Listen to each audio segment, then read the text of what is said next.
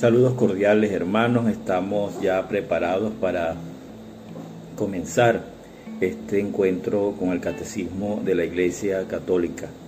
Ayer veíamos las partes del catecismo, yo les invito a que hagan un poco de ejercicio de memoria y puedan ir este, más o menos teniendo la estructura del catecismo, y eso es bastante.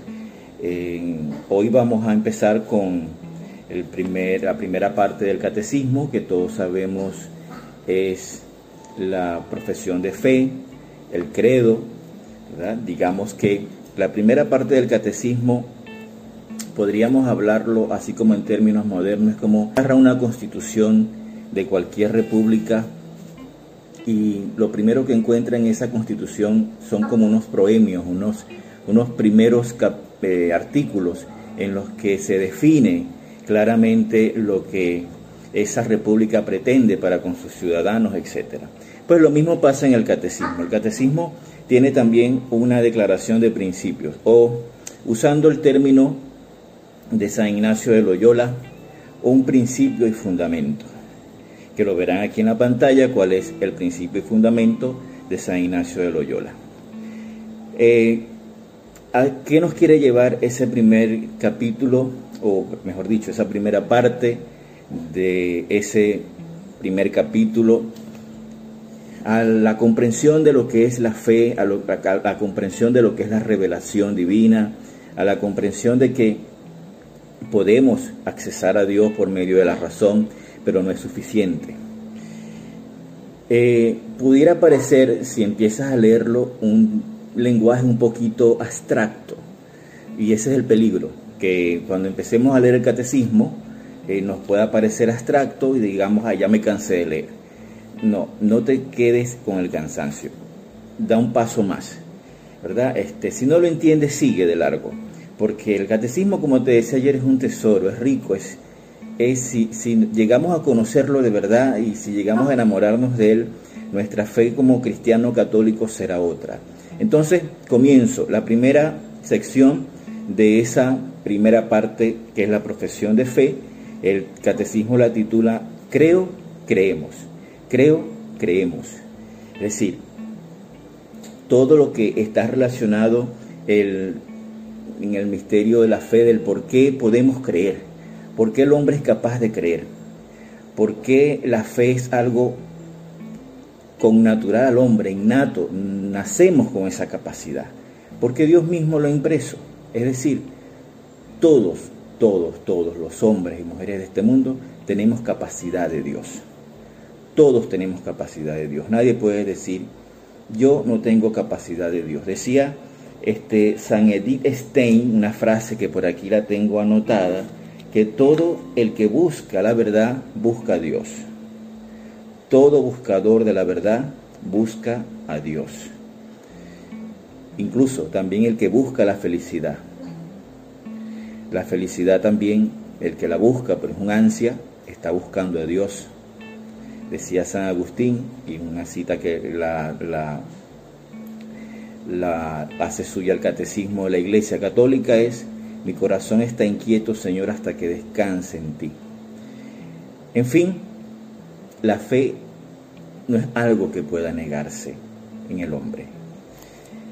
Hoy en día el ateísmo en el siglo XXI no es un ateísmo de esos que muchísimas veces eh, se erigían con una bandera de yo tengo la verdad absoluta. No, la ciencia misma ha dado muchas respuestas a que la existencia de Dios, por el hecho de la creación, de la verdad infinita y bella, de la belleza, de todo, ¿verdad? La existencia de Dios no solo es una probabilidad, sino que es realmente una existencia. No es una probabilidad en medio de un este, eh, sorteo, en medio de una especie de caos, vamos a ver si Dios existe o no. No. La misma ciencia ha sido y la misma eh, filosofía ha sido en eso bastante clara. Por eso los ateos de hoy en día no son más que personas con todo el respeto que se merecen, que muchas veces se dejan llevar por el modismo o también les inspira mucho el odio a la fe. Pero una cosa es la moda en no querer creer en Dios y otra cosa es con consistencia científica y una certeza indudable decir que Dios no existe. Una cosa, vuelvo a repetir, es decir, yo no creo porque, bueno, ya este mundo no cree, ¿verdad? Y otra cosa es decir, no, yo no creo por esto y por esto y por esto. Y además lo demuestro aquí. Aquí está un teorema ¿verdad? Matemático, eh, aquí está una ecuación que dice, y eso es irrefutable, que dice que Dios no existe. Y lo otro es el odio a la fe, pero el odio a la fe no lo podemos este, equiparar al ateísmo. El odio a la fe pues nace de un sentimiento, un resentimiento, mejor dicho, este, hacia las cosas sagradas, o hacia lo católico o hacia la religión en, totalmente. Todavía hay mucha gente que cree que la religión es un atraso, que la religión es algo que debería superarse, pero sin embargo ese odio a la fe, ese odio a la religión no puede considerarse un ateísmo. El ateísmo es otra cosa, ¿verdad? El ateísmo, vuelvo a repetir, hoy en día no existe como una estructura, ¿verdad? De, pensamiento, de, una estructura científica. Tiene que el ateísmo eh, recuperar muchísimas cosas que ha perdido y que ha perdido porque no ha podido realmente comprobar. ¿verdad? Si nosotros echamos atrás el CD, como decimos popularmente, y nos vamos a los años 50, 60, podríamos decir, oye, es verdad que en eh, aquel momento el ateísmo era una fuerza inquebrantable. Hoy en día no. Hoy en día incluso vemos como hay movimientos incluso de izquierdas que admiten la existencia de Dios, que es una contradicción, pero bueno, bendito sea Dios. Hay en el mundo hoy en día lo que se llama la izquierda beata, ¿no? que es una izquierda que dice, mira, todos los principios religiosos, que todos los principios que nos vienen por lo que se llama la ley natural, que más adelante vamos a ver qué significa, ¿verdad? Todo eso lo aceptamos, ¿verdad? Porque viene de Dios. Cosa que nosotros decimos misterios de la salvación, sí, misterios de la salvación, forman parte de la historia de la salvación, forman parte de esa historia de la salvación que Dios ha labrado, ¿verdad? Desde Adán y Eva.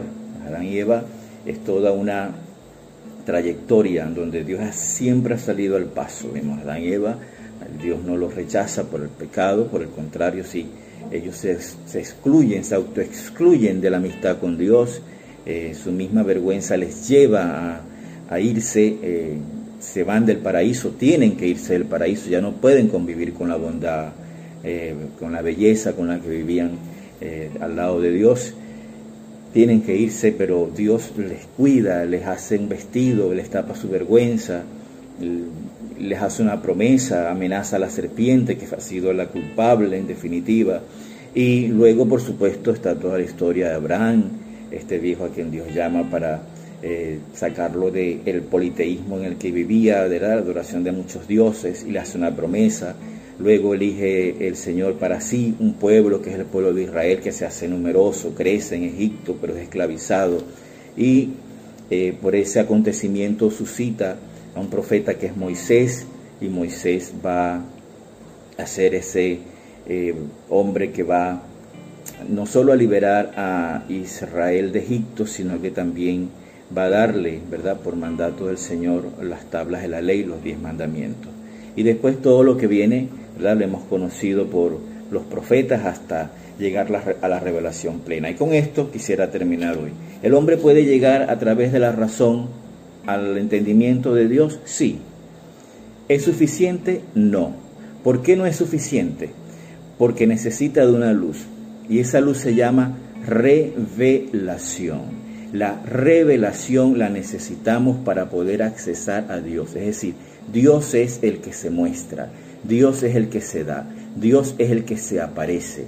Entonces no podemos nosotros solamente pensar que por la razón podemos llegar a Dios, porque incluso nuestro lenguaje es muy limitado y nuestro lenguaje limitado no puede accesar a estos misterios tan sagrados, siempre se nos van a quedar cortos. Para el mismo Jesús, que era verdadero hombre, a decir eh, que Dios es eh, la luz, que Dios es que el reino de Dios era esto, aquello. Es decir, para el mismo Jesús hablar en parábola eh, era un poco, eh, nosotros podríamos decir, eh, qué bueno era el Señor enseñándonos, y por supuesto que lo era.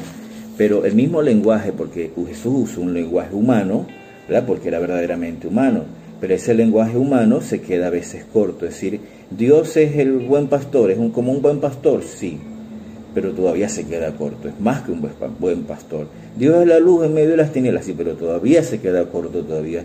Dios es mucho más que la luz en las tinieblas. Entonces nosotros no tenemos un lenguaje. Nuestra misión será pulir un poco el lenguaje para podernos acercar un poco a la comprensión del misterio de Dios. Entonces, pues hermanos, no se nos olvide, podemos accesar a Dios por medio de la razón, sí, pero necesitamos de una luz, ¿verdad? De una luz que nos acerque al verdadero Dios, que es la luz de la revelación, porque si no terminamos haciendo el Dios que nos dé la gana ser y no aceptando el Dios que se nos ha revelado para nuestra salvación, el Dios que en su Hijo Jesús nos ha dado la verdadera vida y la vida en abundancia. Feliz día.